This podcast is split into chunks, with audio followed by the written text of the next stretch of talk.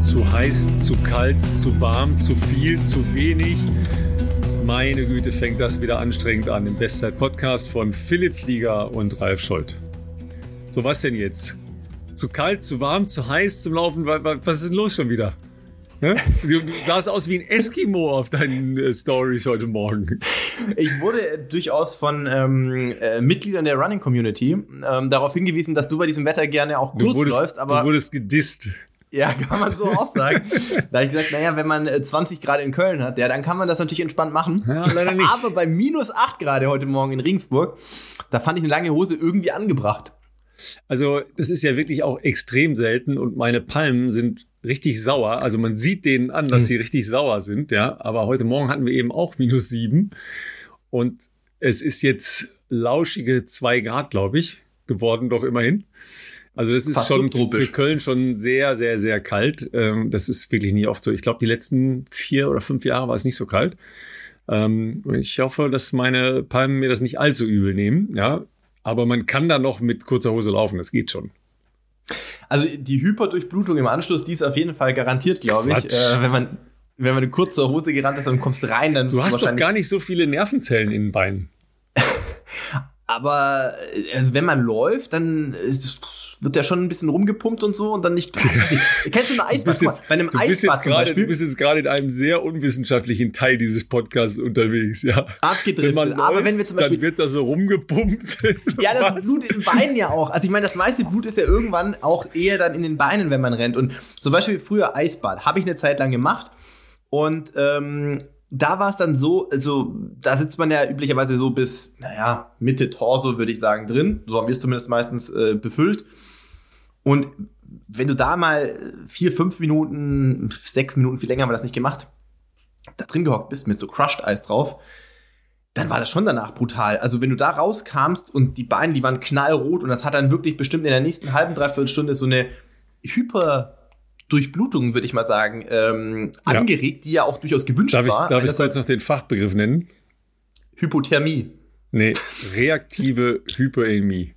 Hyper, Hyperämie? Hm. Ah, ja, schau, das meine ich. Das, genau das habe ich gemeint. Mit äh, kurze Hose bei Minusgraden laufen. Das ist bestimmt der gleiche Effekt, oder? Jetzt, ich gucke jetzt lieber nochmal nach, ob es stimmt. Nicht, dass wir hier total Blödsinn es klang so, Es klang auf jeden Fall so überzeugend, dass ich gedacht habe, ich kauf's dir ab. Das ist das Allerwichtigste, ne? dass man als Verkäufer sehr überzeugend daherkommt.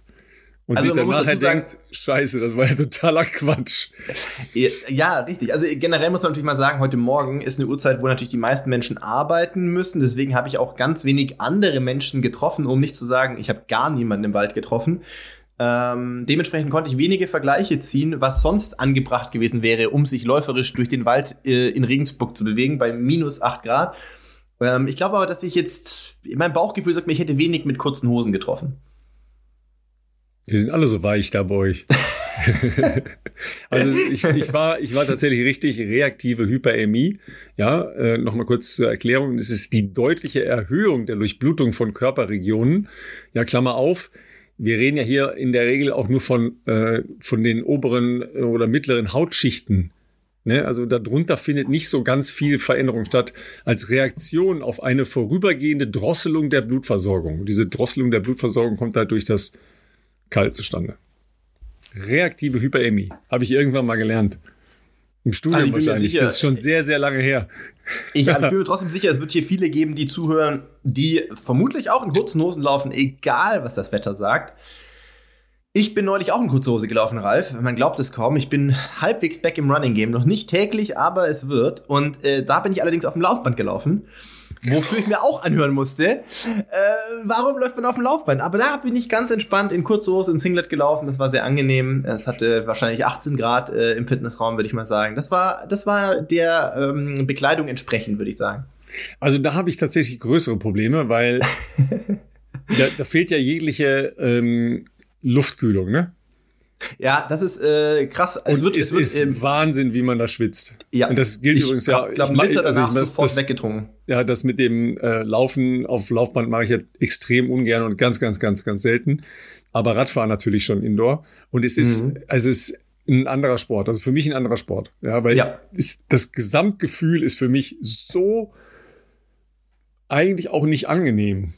Ja, weil ich habe keinen Fahrtwind, ich habe die Kühlung nicht. Ja, mir wird äh, relativ warm sofort.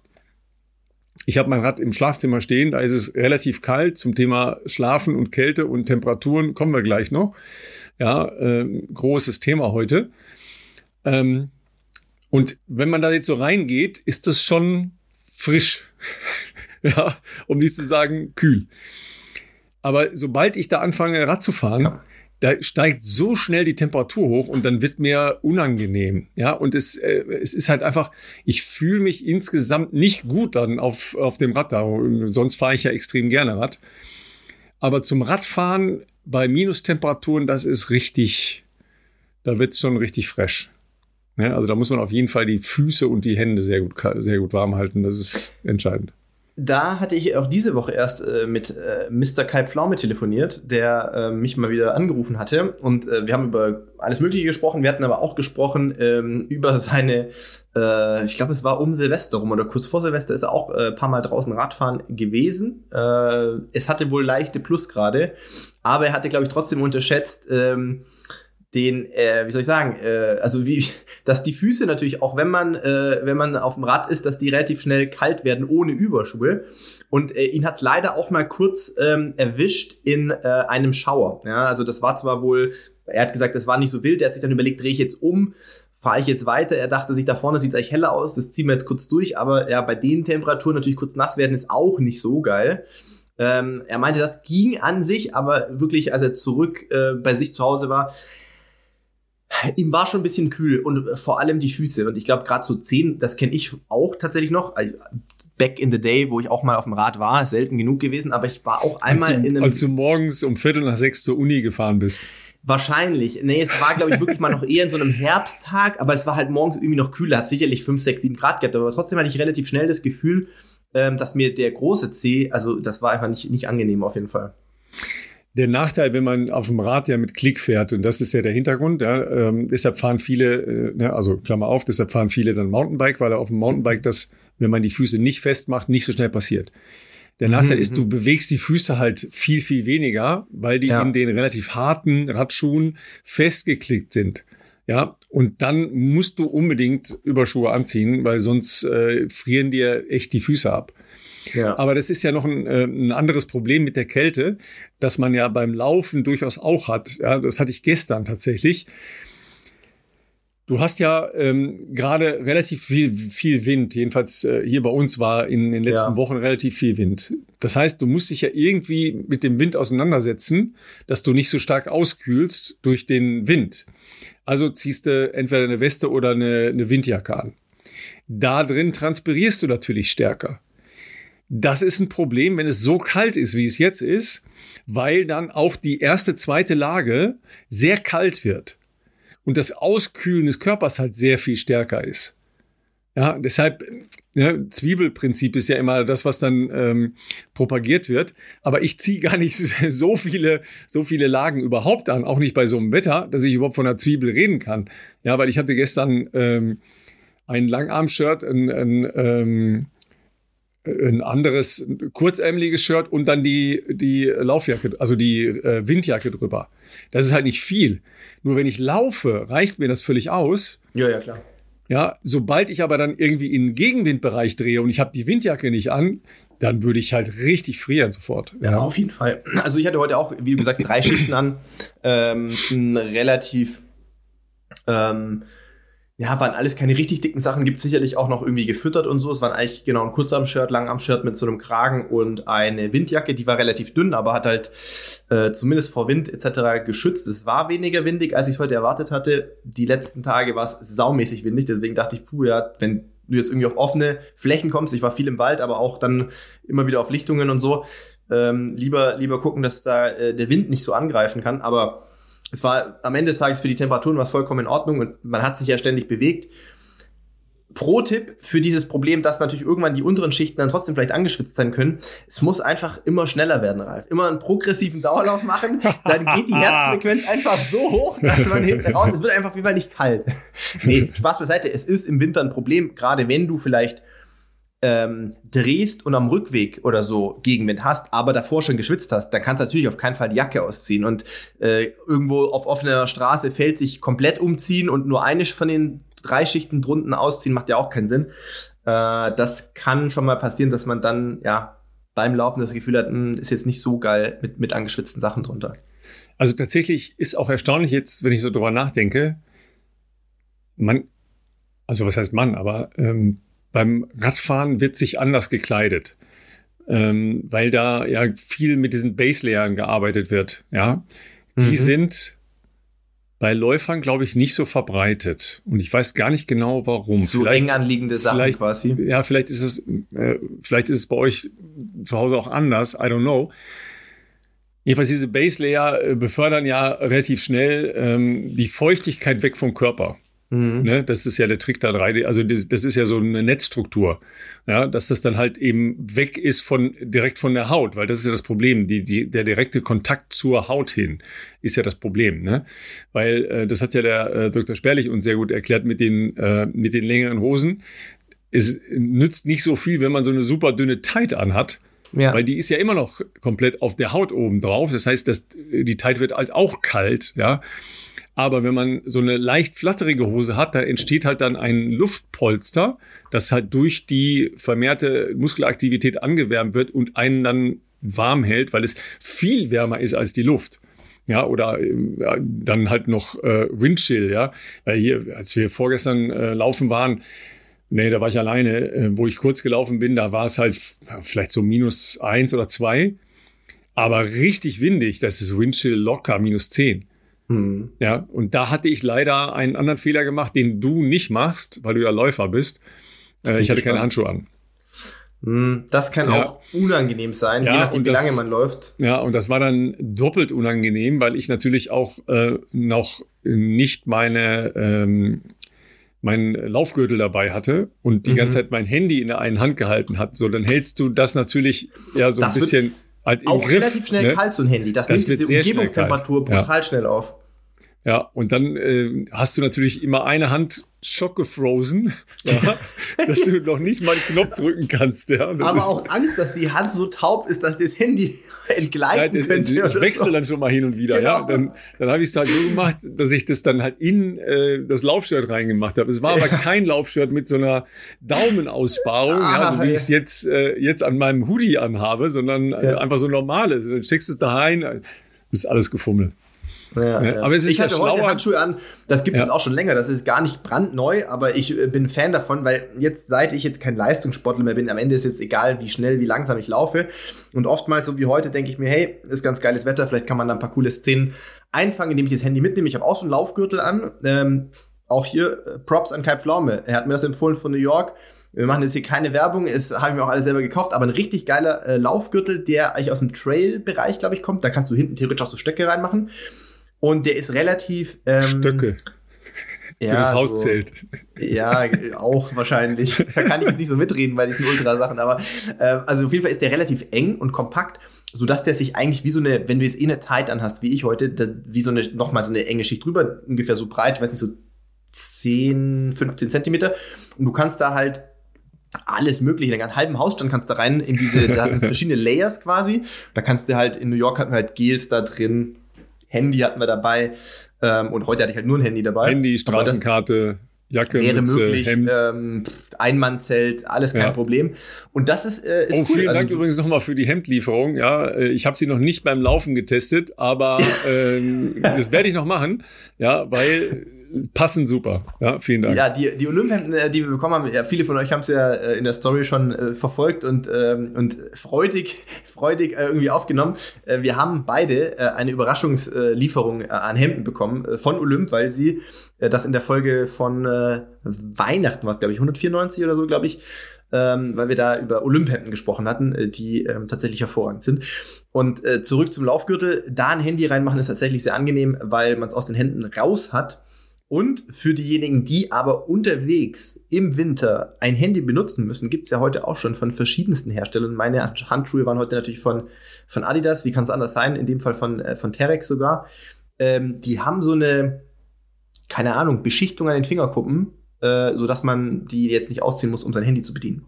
was auch bei minus 8 Grad recht angenehm ist.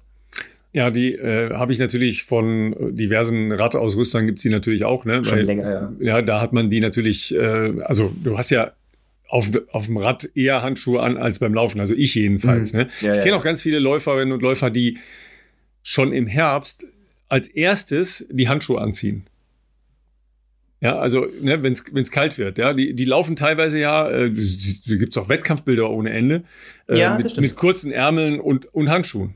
Wobei ich da sagen würde, das ist natürlich eine Ausnahmesituation. Bauchfrei mit Handschuhen habe ich doch jetzt auch gesehen. Das wird es mit Sicherheit geben. Also dann würde ich jetzt ein bisschen, also das ist meine persönliche äh, Wahrnehmung oder Erfahrung. Also ich bin jemand, der, ich gehe jetzt wieder zurück in die Leistungssportzeit, relativ spät, glaube ich, Handschuhe im Training getragen hat, wenn wir jetzt reden von, ich mache einen normalen Dauerlauf. Weil ich finde, Ja. du brauchst jetzt bei 5 Grad oder sowas, brauchst du jetzt keine Handschuhe. Ähm, da kannst du im Zweifelsfall dein Shirt vorziehen, wie du es gerade gezeigt hast, Ralf. Meisten Shirts haben ja heute, oder viele Shirts haben ja so eine Daumenschlaufe. Das ist schon relativ okay, wenn du jetzt einen easy Dauerlauf machst. Wenn es darum ging, irgendwann Tempoläufe zu machen, auch sagen wir mal, jetzt sind wir schon im Spätherbst, Anfang Winter, äh, Vorbereitung auf einen Crosslauf oder was auch immer, Silvesterlauf. Natürlich war es immer geiler, ähm, Tempoläufe mit so wenig Zeug am Körper zu laufen ähm, wie nötig. Das heißt, da haben wir natürlich trotzdem oft in kurzen Hosen, zumindest vielleicht keine, keine Splitshot, aber in, in Halbtights Tempoläufe gemacht und oben vielleicht dann auch nur noch, ähm, nur noch ein T-Shirt oder sowas. Und wahlweise mit Armlingen oder nicht, die hast du natürlich im Verlauf äh, des Programms auch dann relativ schnell ausziehen können. Auch wenn die Trabpausen kurz waren, das war ja kurz abgestreift und Handschuhe haben wir da meistens auch angehabt, weil je länger man gerannt ist, desto mehr heizt sich der Körper natürlich auf. Da fand ich es jetzt dann irgendwann auch okay, die auszuziehen. Aber zu Beginn von einem Programm, wenn es auch was längeres war, 10 mal 1000 oder sowas, ich fand so immer die ersten vier, fünf, bis du irgendwie mal richtig drin warst, fand ich es echt gut, dass die Hände halt nicht so eisig sind. Und jetzt kommen wir zum den Bildern, die du gezeichnet hast, ich glaube, das waren bestimmt Wettkampfbilder. Äh, oft sieht man es zum Beispiel jetzt gerade auch in Japan bei den ganzen Ekiden-Staffeln oder sowas. Ähm, die Jungs und Mädels, die da unterwegs sind, die sind natürlich, äh, für die ist das äh, Highlight der Saison, äh, vor allem aus dem College-Bereich. Das heißt, es ist äh, Hochphase äh, der Rennsaison bei denen. Nur äh, ist halt im Dezember auch in Japan recht frisch. Ähm, nachvollziehbarerweise wollen die einerseits im Wettkampf so wenig Klamotten tragen wie möglich. Oftmals sieht man da Splitshort und einfach Trikot oder bei, bei den Damen auch bauchfrei. Handschuhe sind trotzdem oft angezogen. Und ich habe mal gelesen, dass ähm, wohl, also weiß nicht, inwiefern das wissenschaftlich bis heute fundiert ist, aber wenn die Hände kalt werden und, und klamm werden, dass sich das wohl auf, die, auf den restlichen Körper insofern übertragen kann, dass man ähm, irgendwie verkrampfter wird, auch die Schultern mehr hochzieht, was natürlich dann im Zweifelsfall für Armarbeit und für Atmung und all das, was damit zusammenhängt, jetzt negativ ist. Und deswegen mit Handschuhen starten, bis man sich wirklich im, im, Wettkampf sowieso auf Betriebstemperatur fühlt oder einem richtig warm ist, ist natürlich gar kein Problem, weil die ausziehen und wegschmeißen oder sonst in die Hose stecken, das ist ja in aller Regel kein, kein allzu großer Aufwand. Aber die Bilder sehen natürlich dementsprechend ein bisschen skurril aus. Kurz, kurz und bauchfrei. Aber, aber die Handschuhe, die, die sind noch dran. Ja gut, das mit dem Bauchfrei habe ich weggelassen aus äh, mehreren Gründen. Ähm, ich habe bei Handschuhen halt, also ich finde es halt jetzt, jetzt wenn es so super kalt ist, auch angenehm, Handschuhe anzuhaben. Aber ich habe dann äh, schon auch das Problem, ich schwitze halt sehr schnell dann Mhm. da drin. Ja. Und das finde ich sehr unangenehm. Ja, Mhm. also ähm, bei so normalen, sagen wir mal, norm, mehr oder weniger normalen äh, Baumwollhandschuhen, so geht das noch. Es gibt ja auch diese ganz dünnen Running-Handschuhe. Da ist mir aber eher die Frage, warum ziehe ich die überhaupt an, weil die so dünn sind, dass sie halt jetzt nicht groß wärmen. ja. Aber wenn diese, diese Spezialhandschuhe, die ich jetzt zum Beispiel zum, äh, zum Mountainbiken oder zum Radfahren anziehe, wenn die halt innen drin klamm werden, das ist extrem unangenehm. Ja, ähm, nur wenn du sie dann ausziehst, dann kriegst du sie kaum aus und Mhm. danach auch kaum wieder an. Ne, Wenn du die einmal ausgezogen hast äh, und die sind schon angeschwitzt, das kannst du Ja. fast vergessen, zumindest beim Laufen die wieder anzuziehen, ja. Ja, ja, ne, also deshalb äh, so Handschuhe hinher, das ist immer so ein, so ein Problem. Ich kenne das mit der Forschung übrigens zu den Händen eigentlich nur andersrum. Und Dass wenn es zwar, zu warm wird? oder? genau, wenn es sehr heiß ist, kann man den Körper vorbereiten, ähm, indem man die Hände kühlt. Also nicht den, also ganze Körper geht auch, aber indem man die Hände, also Mhm. heiß kühlt. Ja. Ne? Und damit, ja, das ist natürlich auch, eine Hand ist ja relativ nah an der Durchblutung dran. Ne? Also ähm, am, am Handgelenk ist ja, da seht ihr ja die, die Adern in der Regel. Ähm, da äh, ist wahrscheinlich der, der grundsätzliche Kühlungseffekt auf die äh, Blutzirkulation äh, der Key. Aber die Forschung kenne ich. Andersrum weiß ich nicht, dass man das warm hält, um äh, geschmeidigeres Laufen zu gewährleisten. Also wer dazu was weiß, gerne schreiben. Ja, ähm, ich kriege jetzt ja immer noch, logischerweise, weil es ja noch dunkel ist, sehr, sehr viele Grubenlampenbilder. Ja, ist ja auch klar. und Kai hatte sich natürlich auch bei Kurz Kurz gemeldet, weil ich natürlich bei äh, seinem Schneelauf gefragt hatte, äh, warum er nicht in Kurz gelaufen ist, weil das habe ich nicht verstanden. Aber das mit dem, mit dem Radfahren ist natürlich äh, wirklich eine, eine Hausnummer. Also das mit den, mit den Füßen ist Wahnsinn. Ja, die werden nämlich kalt und taub und es ist extrem schmerzhaft. Da muss man äh, wirklich aufpassen. Und das ist eben auch ein Problem, wenn man nass wird. Ja, oder eben, ob jetzt von innen oder von außen, ist egal, ja, weil das Auskühlen des Körpers, das, äh, das haut einen ja dann, dann so richtig äh, weg. Ne? Das ja. äh, ist aber auch anschließend, ne, immer schnell was Warmes anziehen, bin ich auch ein großer Experte, das nicht zu machen. das nicht zu machen, ja. Hey, geht schon, geht schon. geht schon auch. Auf einmal fröstelt es ein. Ja, das ist auch gefährlich. Da fängt man sich auch gerne mal ja. unnötige ja. Infekte ein, indem man äh, irgendwie dann unterkühlt äh, noch nach dem Sport irgendwo rumhockt und ja. äh, längst schon unter der Dusche sein sollte. Du, ich habe ja gestern gedoubled, ne? Wie man das ja so macht. Und habe heute äh, so Schmerzen. Bist du zwei, aber mit zwei, also Laufen und Radfahren oder? Nee, äh, ich habe tatsächlich gestern Morgen Krafttraining gemacht. Ah. Ja, aber ordentliches Krafttraining gemacht. Vielleicht hatte ich schon ein bisschen viel Bein, Bein gemacht. Und dann sind wir gestern Abend äh, nochmal neun gelaufen. Das war dann äh, vielleicht ein Touch zu viel. Merke ich heute ein bisschen. ich bin ja eigentlich also noch in der Ausholphase. Ich habe ja noch gar nicht gesagt, was ich vorhabe dieses Jahr. Ne? Du, du sagst nee. ja auch noch nicht, was du vorhast. Du, wenn nee, du, wenn du so regelmäßig anfängst zu laufen, das, das ist ja schon gefährlich. Da, da ahne ich ja schon. Na, ich habe noch, ich habe noch, es ist noch vieles offen. Also ich, ich würde sicherlich, also ich plane natürlich irgendwann wieder auch einen Marathon zu laufen dieses Jahr. Ähm, wie ernst oder auch nicht, das sei mal dahingestellt. Aber ich, ähm, ich denke mal, das ist schon News. Breaking News. Ja. Für ja, wie, wie, also sowas wie Rot, das hat mich einfach geflasht. Das kann ja. ich, äh, kann ich so sagen, wie es ist. Also das war ein Erlebnis, wo ich gesagt habe, Mensch, ähm, das kann ich mir auch gerne nochmal geben. Mal gucken, ob wir wieder so eine Staffel zusammenkriegen, äh, vielleicht ja auch mit AG1. Ähm, und dann mal gucken, was das Jahr noch so bringt. Also wir hatten mal kurz mit Boston geliebäugelt. Hast du die Quali nicht? das ist, ist korrekt, ja. da habe ich keine Quali. Ich glaube, wir hätten die Mittel Müsstest du jetzt eine Quali, äh, äh, Fachfrage. Müsstest du die Quali haben? Ja, ne? Ja, also offiziell schon, aber ich meine, wir haben natürlich so viele Leute jetzt aus dem äh, Adidas-Kosmos, die ja Achso, das ist, äh, das ist natürlich da ähm, deren Lauf, ne? Ja, okay, genau, okay. Adidas mhm. oder auch mit äh, den SC-Zählern, ähm, also wenn du, wenn, wahrscheinlich wenn Marc Milde äh, anfragt, ob wir einen Startplatz haben können, für mich dann. Du, du bist äh, ja da immer noch im Verein, ne? Stell genau, ich gerade fest, genau, ja. Mhm. Genau, bin auch für ja. SC. Also da, da, da gäbe es sicherlich Mittel und Möglichkeiten. Es gab aber eigentlich, und das wäre ganz cool gewesen, ähm, eine Anfrage von einem großen Handelspartner, ich möchte jetzt mal keinen Namen nennen, ähm, eben aus, äh, aus Holland, die da so eine Idee hatten, wie man das irgendwie so das ganze Rennwochenende auch dokumentarisch irgendwie mitnimmt und so. Das schien jetzt aber irgendwie zu kurzfristig sei, äh, zu sein, weil die da, glaube ich, jetzt auch noch ähm, dann Ach, Boston ist im April, ne? Genau, Budget einplanen müssen mhm. und das war jetzt ihnen zu kurzfristig. Vielleicht wird das nächstes Jahr was, mal gucken. Ähm, also ich habe mich da sofort gemeldet, ne, als sie meinten, ähm, hey Philipp, äh, wir kennen dich äh, und die waren dann auch bei so Party-Events dabei du wärst der Richtige, dass wir sowas machen und das Ganze so ein bisschen filmerisch begleiten und so. Und hättest du mal Lust, Boston zu laufen? Oder bist du schon mal Boston gelaufen? Und dann habe ich gesagt, nee, bin ich noch nicht gelaufen. Äh, da wäre ich der Erste, der sofort dabei ist. Aber das äh, schien jetzt, glaube ich, ähm, zu kurzfristig zu kommen. Aber mal gucken, was gibt's im Frühjahr? Ja, Hamburg gibt's natürlich noch, Ralf, da müssen noch, wir natürlich schauen. Noch scheint der, noch noch äh, jubelt er ja über Boston, äh, hat die Rolling Hills noch nie gesehen, ja, aber jubelt schon mal aus Versehen. Ja, ich überlege jetzt gerade, was Felix mir erzählt hatte. Ich bin ja, nicht mehr ganz sicher, war, ob, der, ob, Boston oder New York schlimmer war. Der war ziemlich zerstört. Genau, er hat irgendwas gesagt. Ich weiß jetzt nicht mehr, was es war. Jetzt Boston oder New York schlimmer. Er hat, er hat beide gemacht. Ich, ich rede mir jetzt einfach ein, dass äh, das ist bestimmt dass, schön dass New York schlimmer war, insofern ist Boston dann wahrscheinlich so Sightseeing. Oder so. ja. Also auch natürlich eine großartige Stadt, ist ja klar.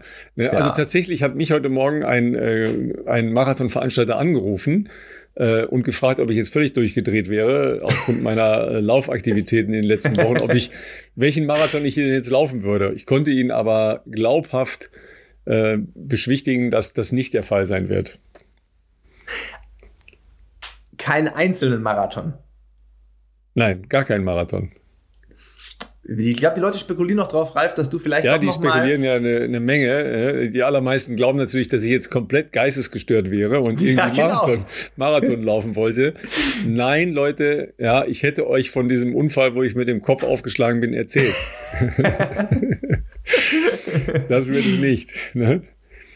Es hat was mit Triathlon zu tun. Ja, so viel kann ich schon mal sagen. Ja, ich bin ja immer noch in der, in der Low-Intensity-Phase, weil ich ja noch mal ähm, Anfang Februar noch mal meine, ähm, meine Intensitätsbelastung checken muss. Ja, post ähm, Corona-Infektion. Deshalb, ne, danach werden erst dann die Weichen gestellt. Ich möchte jetzt hier noch nichts vorab verraten, aber wie ihr schon rausgehört habt, flasht Ralf der Marathon ja gar nicht, aber ich glaube, Nee. äh, mich gut genug auszukennen, dass es im Triathlon auch sowas wie Ultra-Triathlons gibt, oder? So einfach so alles noch, noch krasser und länger. Wie ist das nochmal? Es gibt, es gibt sowas wie Ultra-Triathlon, oder? Ja, pass auf, es, äh, ich weiß gar nicht, ob es Ultra-Triathlon heißt. Es, es gibt auf jeden Fall lang, länger, krass, krasserer, am krassesten.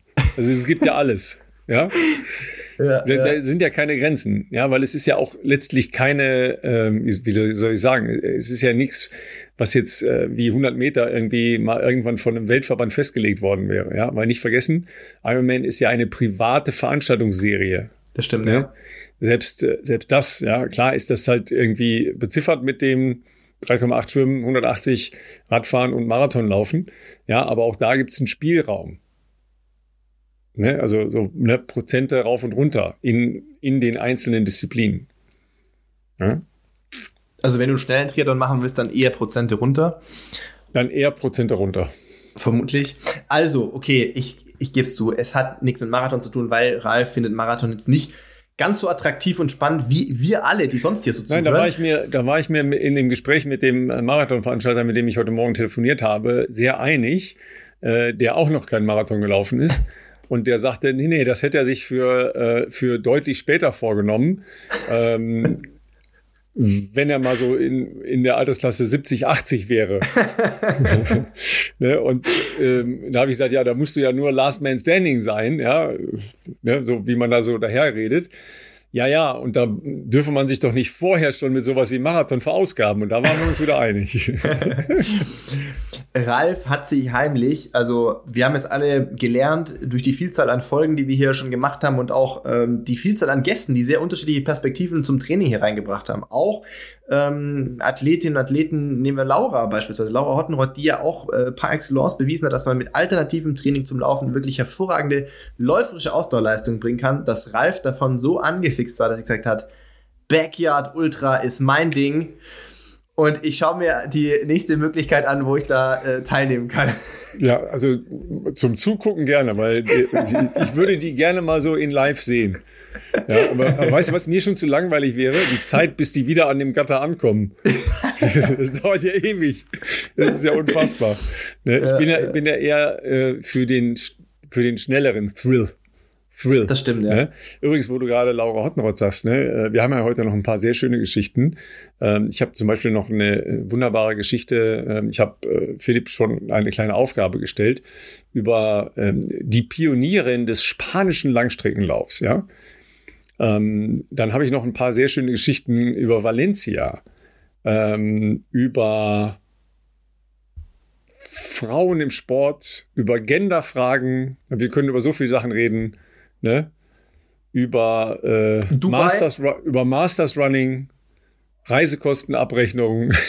da da gibt es da gibt's eine, Menge, eine Menge Dinge, mit denen wir uns unbeliebt machen können. Äh, ist äh, alles möglich. Aber ähm, wegen äh, Valencia, weil du Laura Hottenrott gesagt hattest, habe ich heute gelesen, dass eine der ähm, australischen Läuferinnen Mhm. zwischendurch nichts mehr sehen konnte. Das habe ich irgendwo. Ja, also die, die aufgeschnappt. Schlagzeile, die englische Schlagzeile war äh, Läuferin während des Marathons blind geworden. ah, was soll Und ich sagen? hat sie wieder sehen Was, können. was, soll ich, was soll ich sagen? Clickbait hat natürlich funktioniert, habe ich gleich ange, äh, Ach, sofort angeklickt. ja, da habe ich natürlich sofort draufgeklickt.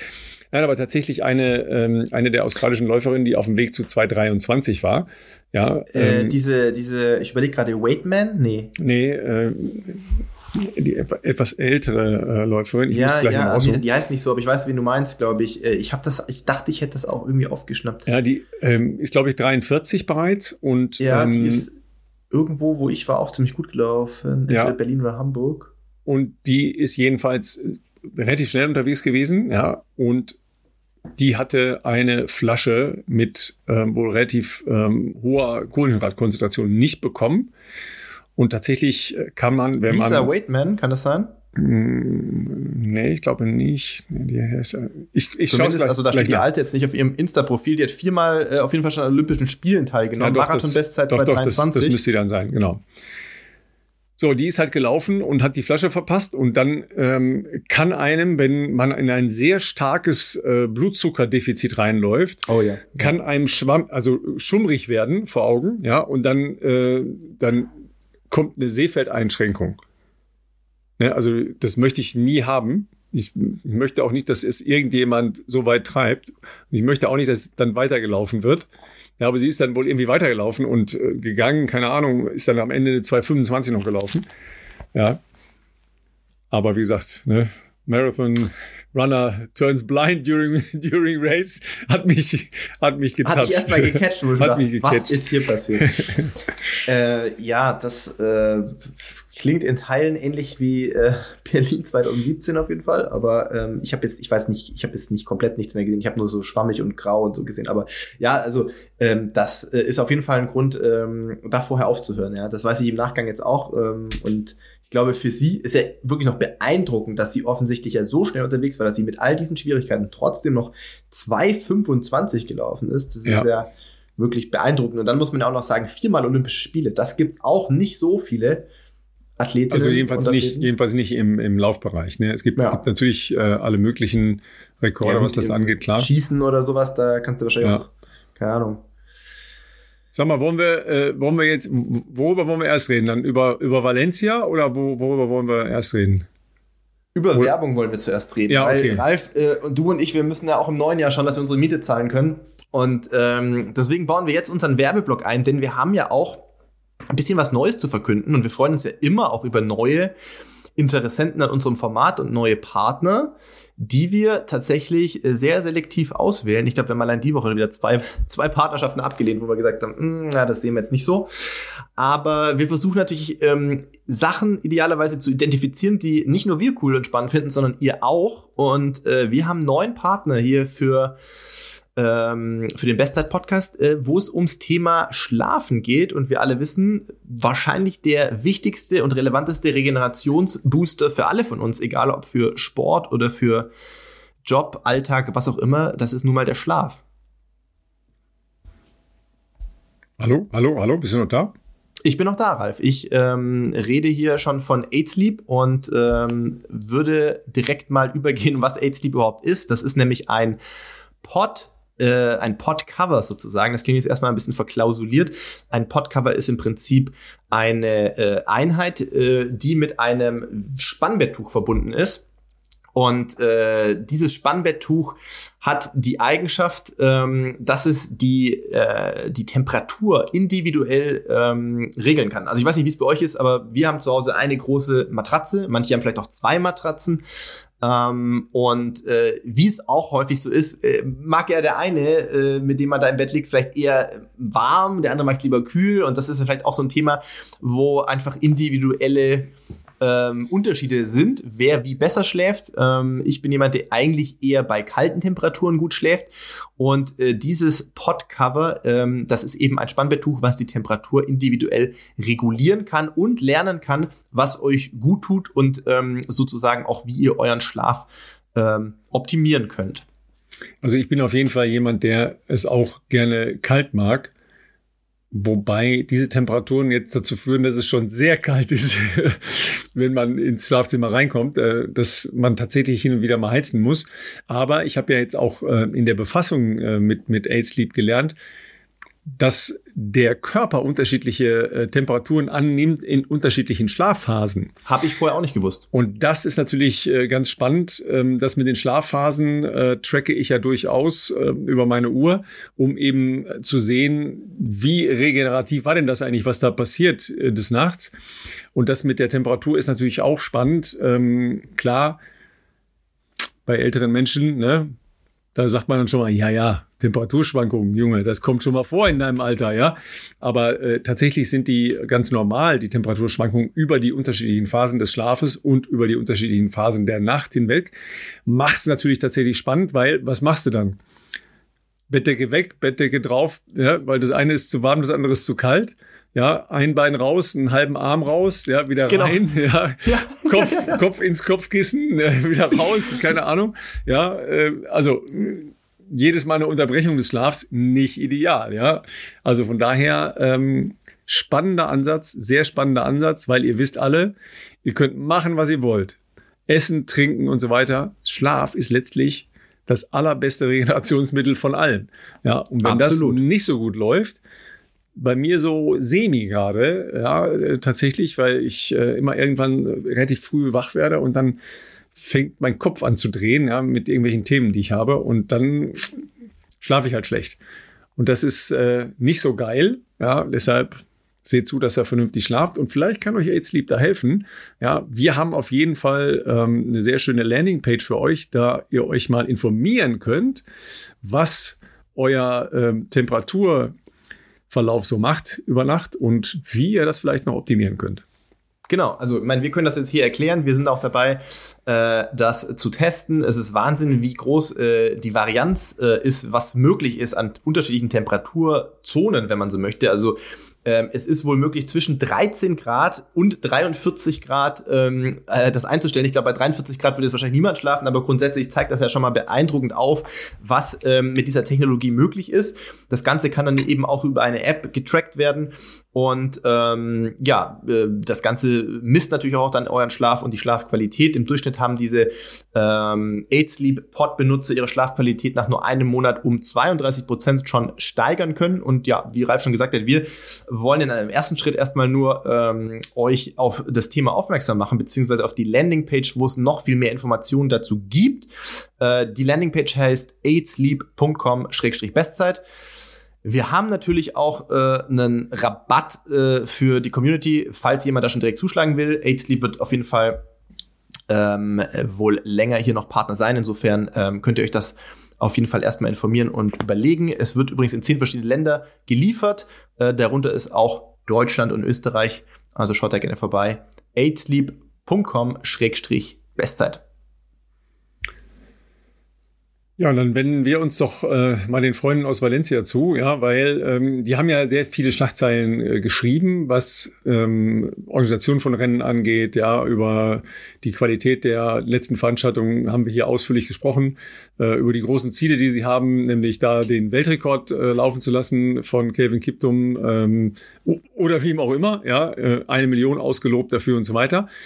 Und die haben tatsächlich auch ähm, sehr lange schon seit einigen Jahren ähm, private Gelder ähm, an die spanische Anti-Doping-Behörde, ja, so wie die, mhm. äh, so wie die NADA in Deutschland, ja, die ja auch auf Spenden angewiesen ist oder in, in größeren Teilen auf Spenden angewiesen ist, haben die halt auch äh, größere Summen an die NADA in ähm, Spanien gegeben. Da gibt es jetzt einen Riesenskandal, weil offensichtlich da ein äh, Vertuschungssystem etabliert war, in der spanischen Anti-Doping-Behörde, sodass Simsalabim und ne, wir wundern uns alle, es keinerlei positive Tests in den letzten Jahren gab. Das ist schon mal ein Skandal an sich und äh, insgesamt äh, natürlich sowieso, gerade in einem Land, das ja äh, mit der Fuentes-Affäre doch eine sehr zweifelhafte Geschichte hat.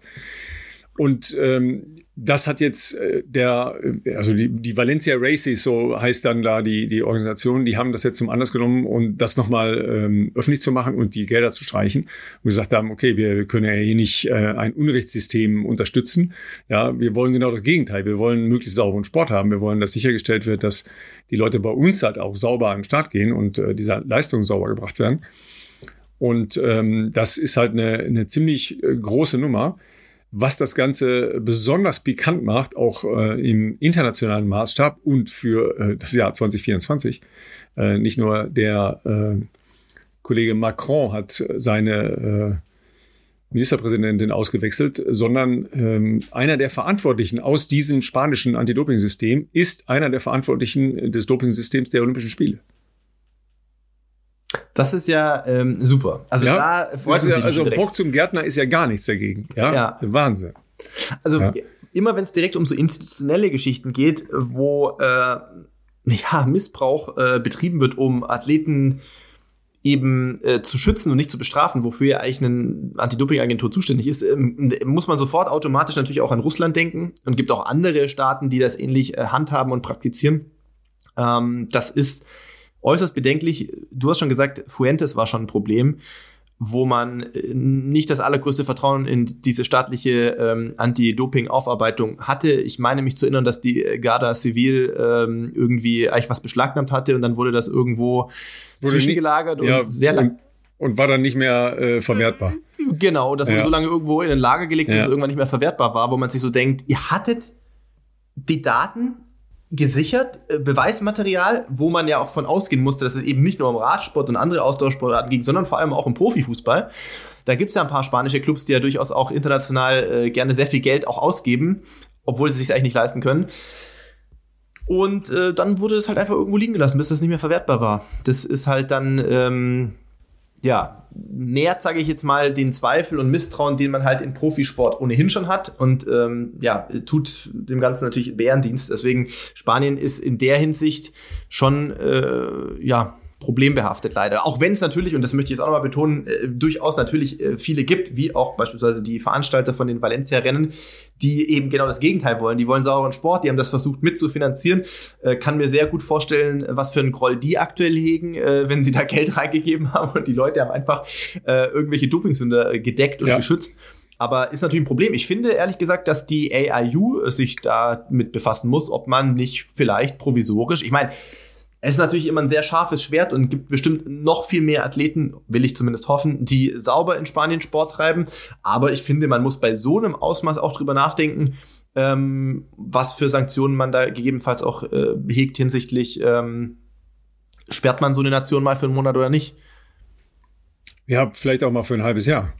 Dann werden ja, die natürlich für, für, dann werden die halt für, für Paris halt raus, eigentlich, ne? Ja, das ist ja immer. Das ist, halt immer, das ist halt das Bittere, dass halt Olympische Spiele, da fühle ich natürlich als Athlet auch dann wieder mit, dass man halt denkt, okay, wahrscheinlich gibt es aber trotzdem 70 Prozent, hoffentlich noch mehr, die das sauber über viele Jahre gemacht haben und das ist ihr größter Traum und denen das zu nehmen, ist halt auch irgendwie schwierig. Auf der anderen Seite, wir reden jetzt nicht von Einzeltätern, die auch verurteilt gehören, sondern wir reden hier von einem ähm, von einer Institution, die genau das Gegenteil macht von dem, für was sie eigentlich geschaffen wurde, nämlich Dopingsünder zu decken und zu schützen, äh, bestmöglich das kannst du halt auch nicht mit einem erhobenen Zeigefinger abtun, finde ich. Also das, wenn du das machst, das öffnet ja Tür und Tor für alle anderen Nationen, äh, die dann vielleicht auch denken, ach so, ja, passiert ja im Endeffekt auch nicht so viel. Ähm, das ist irgendwie traurig. Das Problem ist natürlich äh, Kollektivstrafen, ne? ähm, zumal ja. das ja juristisch extrem schwer durchsetzbar ja, wäre, ja, weil die ähm, Anti-Doping-Organisation ja formal nichts mit den Sportorganisationen zu tun hat. Richtig. Also, also irgendwie hat es ja da logischerweise doch irgendwelche äh, unheiligen Verbindungen gegeben, wie es ja oft ist in bestimmten Szenen. Aber ähm, juristisch gesehen ist das natürlich äh, nicht durchhaltbar. Also das würde man so nicht hinkriegen. Ja.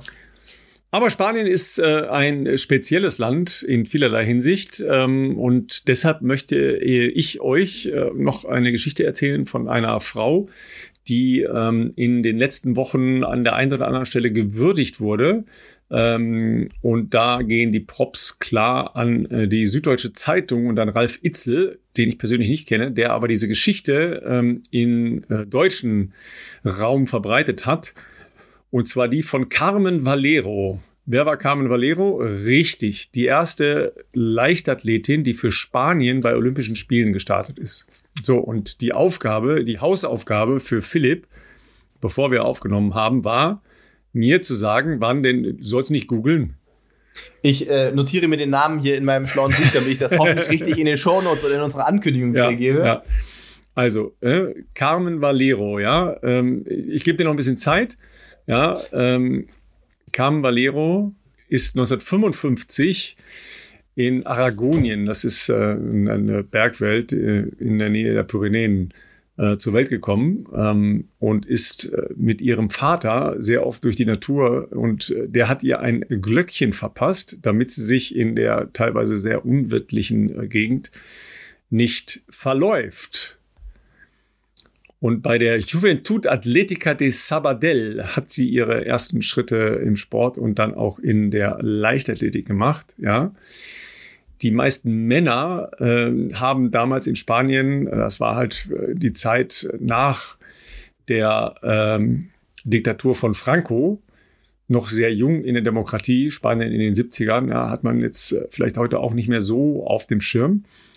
Jedenfalls, äh, die Männer haben damals Frauen in äh, diesen Sportarten abgelehnt, weil das sei unnatürlich und angeblich mit Mutterschaft und ihren häuslichen Pflichten nicht vereinbar. Ja, sind so diese Zitate. Oh Gott.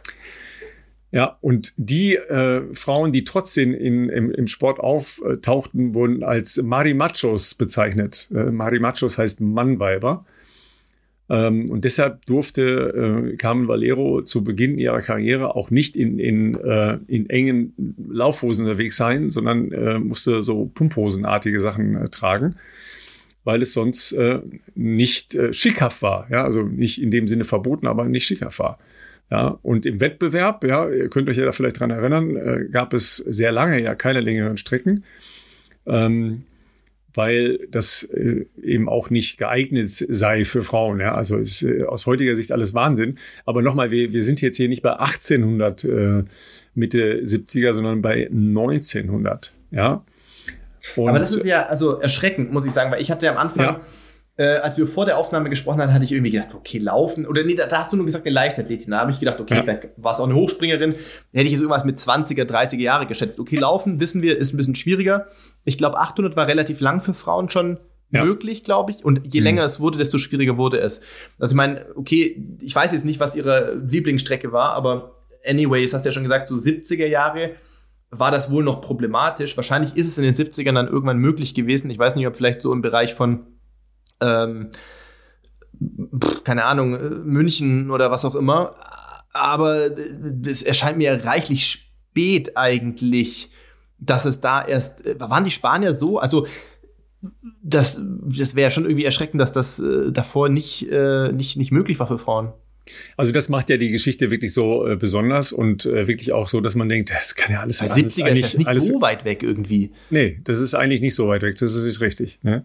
Also tatsächlich war äh, Carmen Valero in Montreal 1976 die erste Spanierin Was? in der Leichtathletik und ist da 800 und 1500 gelaufen. 76? Wahnsinn, ne? Oder? Also das ist ja wirklich krass. Ja,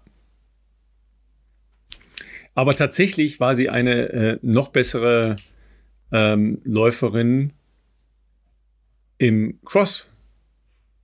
Ja. Das heißt, sie ist dann auch, gab es da mal schon, nee, Cross-WMs gab es erst viel später, glaube ich, oder? Da bist du natürlich äh, leider nicht richtig informiert. Ja, ist auch nicht so schlimm. Du äh, warst da noch sehr, sehr jung. Echt? Ist eine Cross-WM so alt als Wettbewerb? Eine Cross-EM ist relativ jung, glaube ich, im Vergleich. Genau, ne? Äh, das ist richtig, ja. Ähm, tatsächlich äh, gehörte sie dann zu einer der Pionierinnen, weil sie mit ihren Erfolgen erste große Marken gesetzt hat. Okay. Mhm. Sie hat 1975 bei einer ähm, WM schon eine Bronzemedaille gewonnen. Mhm. Also Cross-WM. Ne? Wir reden über Cross, Crosslauf-Weltmeisterschaften. Ja, damals waren die Frauenfelder bei Crosslauf-Weltmeisterschaften schockierend äh, klein. Mhm. Dann ist sie 1976 bei der Crosslauf-WM in Wales gestartet. Ja. An der technischen Besprechung ihres Verbandes durften die Frauen aber nicht teilnehmen. Alter.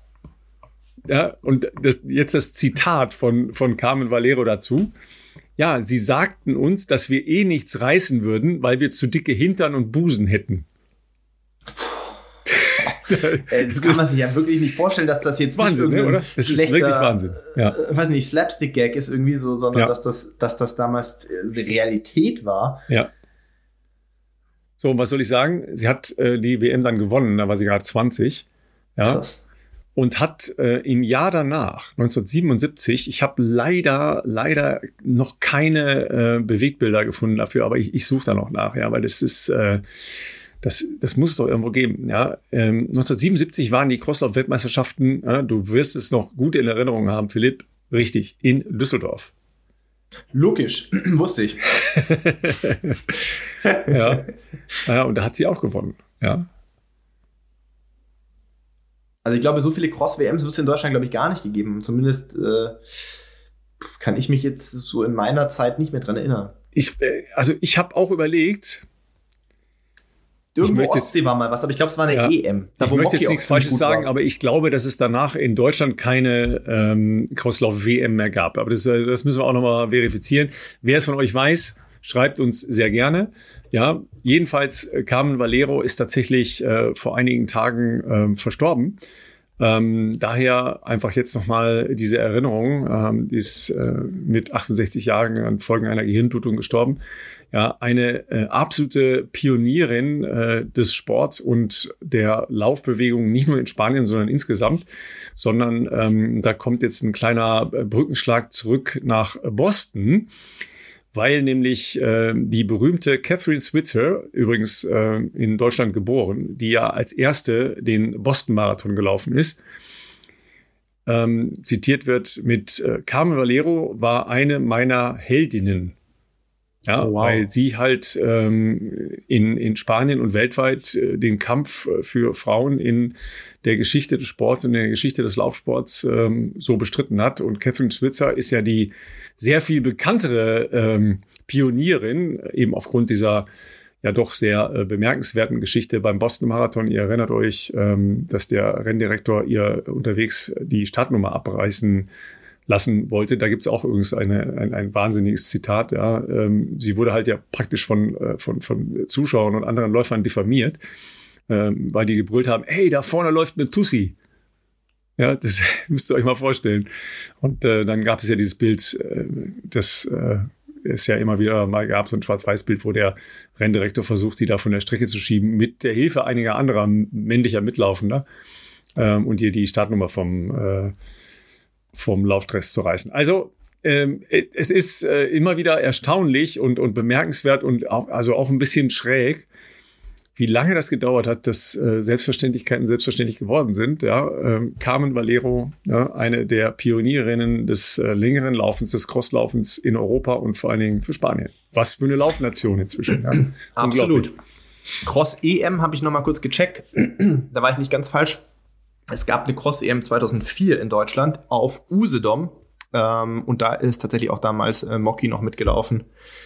Und ähm, ich glaube auch Irina Mikitenko und so weiter, die waren da, glaube ich, auch recht erfolgreich. Aber Cross WM fällt mir zumindestens, ähm, da fällt mir nichts ein. Nee. Nee, nee, eigentlich nicht. Moki ja. war Fünfte, sehe ich gerade. Moki Fünfte auf der, äh, bei der Cross EM 2004 auf Usedom. Aber ich gucke gerade, in die Top 3 Nationen sehe ich jetzt gerade, äh, haben sie es leider nicht geschafft, die Deutschen.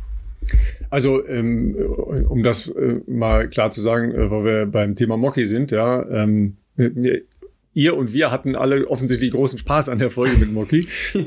ja äh, wenn ihr Menschen seht, die äh, mit Nasenatmung durch den Wald äh, laufen. Wir ähm, haben heute wieder Leute geschrieben. Mehrere Leute heute. Ja, ne, also man äh, versucht's mal. Es ist, äh, es ist spannend. Es ist wirklich spannend.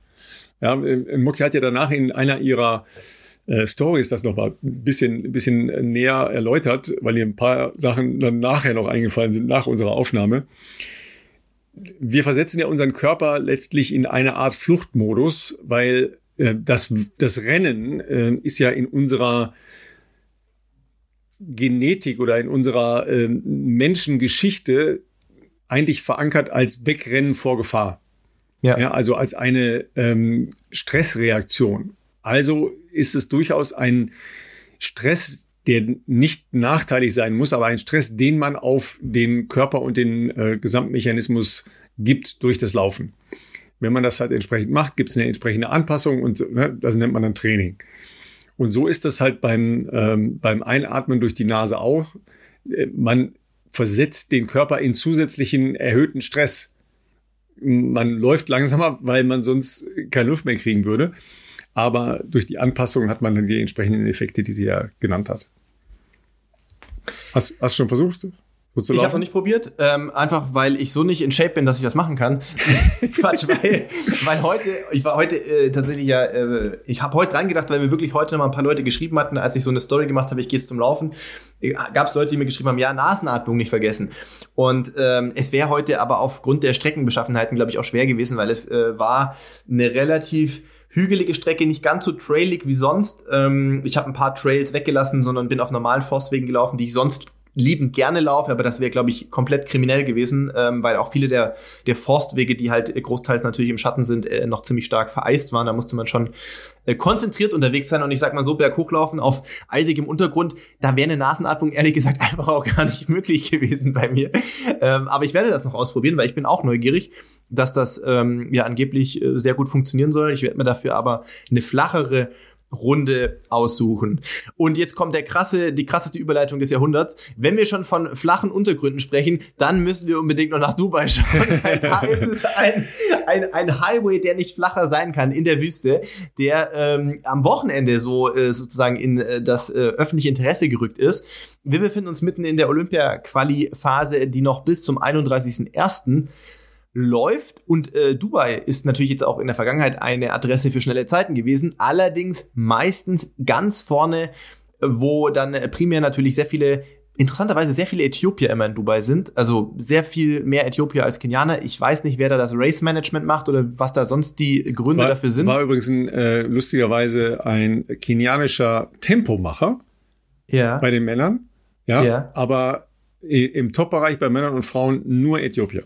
Genau, genau. Das ist wirklich jedes Jahr fast gleich. Ähm, also eine, eine, eine Dominanz und Übermacht von äthiopischen Athletinnen und Athleten. Aber jetzt natürlich eine der wenigen Optionen, die es noch gibt, um Last Minute noch das Ticket zu lösen.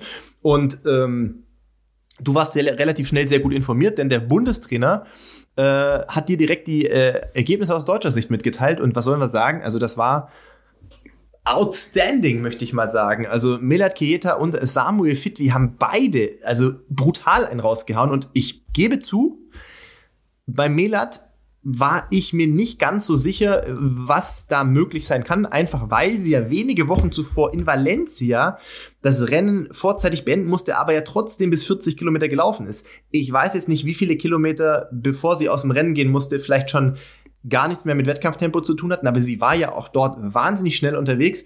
Das kostet natürlich Substanz und Körner, bis man sich davon erholt. Und jetzt Dubai waren jetzt nicht so viele Wochen später, aber hey, 2,21, 47 ist die zweitschnellste äh, jemals gelaufene Zeit einer Deutschen. Für sie natürlich auch persönliche Bestleistung. Und Samuel Fitwi auch. Also wissen wir alle, ist ja erst in ähm, in Berlin schon sehr, sehr guten Marathon gelaufen, nämlich eine 208, also eine deutliche Verbesserung seiner persönlichen Bestzeit. Leider in Berlin ja noch ganz knapp an der Olympia-Quali vorbeigeschrammt um wenige Sekunden, aber jetzt in ähm, Dubai am Wochenende 206,27, also eigene PB nochmal um ja über eineinhalb Minuten verbessert. Äh, Olympia-Quali natürlich, ja, und aber auch jetzt nach Amanal Petros der zweitschnellste äh, deutsche Läufer der Geschichte. Ja, das ist natürlich äh, jetzt eine neue Situation. Jetzt haben wir halt sowohl bei den Männern als auch bei den Frauen ähm, mehr. Nee, bei den Männern haben wir jetzt genau drei, ne, die die, äh, die, die Norm haben. Amanal, Richard Ringer und Samuel. Samuel, äh, bei also von, der Reihen, von der Reihenfolge dazwischen quasi noch Aman, Samu, äh, Richard. Genau, so rum, ja.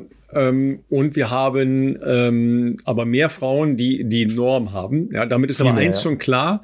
Es wird keine Qualifikation, ähm, jedenfalls so erstmal nicht, solange alle gesund bleiben, und das hoffen wir ja Genau. mal äh, inständig, über die Weltrangliste mehr geben. Richtig. Ähm, große Diskussionen natürlich bei allen Nationen. Ähm, die Amerikaner haben jetzt am Wochenende ihre, ihre Dings, ne, ihre Trials. Äh, müsste in Houston sein, genau. Ja. ja, dann aber auch noch mit deutscher Beteiligung, denn äh, ja, der eine oder die andere geht ja noch äh, an den Start. Katja Steinruck, wissen wir ja. Äh, Debbie Schöneborn geht noch, ja, also. Aber äh, Katar, glaube ich, äh, rennt Katar auch Houston oder hat die noch Nein. mal eine eigene? Äh, Nein, Katja rennt in, in Japan. genau, in Japan. Das hatte ich auch noch so äh, Ja. im Kopf. Genau, richtig. Ja, ja. Ja, also ähm, das, das bleibt spannend, es bleibt vor allen Dingen unglaublich hochklassig. Und ähm, das ist äh, sehr cool, das zu verfolgen, wie da jetzt die Post abgeht. Und sagen wir mal so, wir befassen uns nochmal mit dem Thema in den nächsten Wochen. Ne? Wir, wir, wir geben uns Mühe, uns mit nochmal zu befassen. Auf jeden Fall. Ich habe auch noch ein paar interessante Infos vielleicht, weil, also ich schätze mal, dass es sich hier um bereinigte Weltranglisten-Platzierungen ähm, handelt, weil natürlich gibt es eine reine Weltrangliste, wo jede Zeit erfasst wird. Äh, es macht natürlich im Hinblick auf Olympia nur Sinn, wenn wir von Weltranglistenplatzierungen sprechen, die bereinigt sind. Sprich, jede Nation darf ja nur drei Athletinnen und Athleten äh, senden. Also macht es wenig Sinn, wenn halt 20 Kenianer noch irgendwo schneller sind, weil es dürfen ja nur drei starten. Und ähm, das Lauf-Outlet Mars Independent ähm, kann ich euch empfehlen, könnt ihr gerne abonnieren auf Instagram. Die haben eigentlich einen sehr coolen Content, viel über die Personen hinter, also die Menschen hinter den reinen Athleten ähm, im, im, im Nachwuchsbereich, aber auch im Top-Bereich, machen da sehr coole sehr coole äh, Mediabegleitung sind bei vielen großen und wichtigen Rennen dabei. Und die haben das ähm, jetzt am Wochenende auch noch mal ein bisschen ähm, zusammengefasst. Natürlich jetzt nach dem Marathon sieht es ja so aus, wie wir es schon gesagt haben oder wie du gesagt hast, Ralf. Wir haben bei den Männern Amanal, Samuel und äh, Richard. Und da muss man sagen, Weltranglistenplatzierungen, die sind ja trotzdem schon ganz schön krass.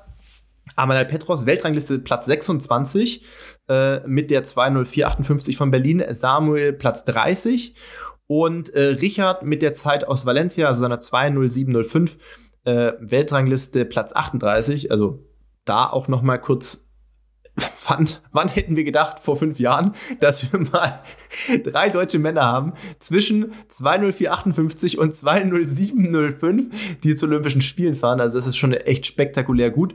Und bei den Damen ist es jetzt so, dass wir, wie schon gesagt, Melat Kieta quasi als äh, Top-Deutsche haben mit 22147. Die ist Weltrangliste Platz 20 damit. Wir haben dann Dominika Meyer, 223,47 eben in Berlin gelaufen, haben wir auch darüber berichtet. Äh, Die ist damit auf Weltranglistenplatz 27 und Laura Hottenrott in Valencia die deutliche Steigerung auf 224,32 mit Weltranglistenplatzierung 39. Ja, schon Das crazy, ist ne? schon ein Niveau, was äußerst erfreulich ist und gleichermaßen, also wir- wirklich, also diese ganze Entwicklung im, im Top-Bereich hier, ähm, Männer wie Frauen, äh, Marathon, Deutschland ist schon beeindruckend. Hat was, ne?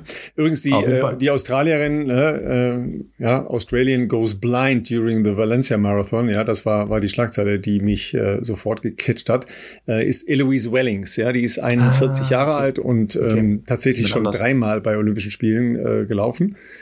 Ähm, und bei ihr war halt dieses Problem aufgrund der, der Unterzuckerung und äh, des äh, Wechsels des, der, der Blutdrucksituation im, äh, zum Gehirn, dass dann ähm, ne, eine Fuzzy Vision entstehen kann. Ne? Also so dizzy, dizzy Gefühl.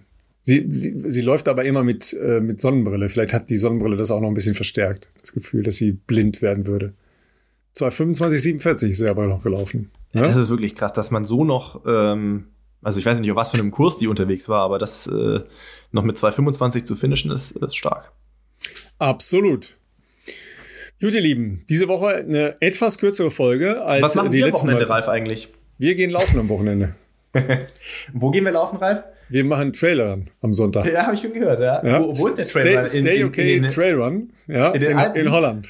in Holland, genau. Wir sehen, wir sehen uns endlich mal wieder. Ja, äh, das ist wirklich äußerst erfreulich, dass wir sogar in der Dreierkonstellation, Felix wird auch mit dabei sein, wir drei sehen uns in Holland. Wir, was wir da machen, ich glaube, das lassen wir noch offen, oder?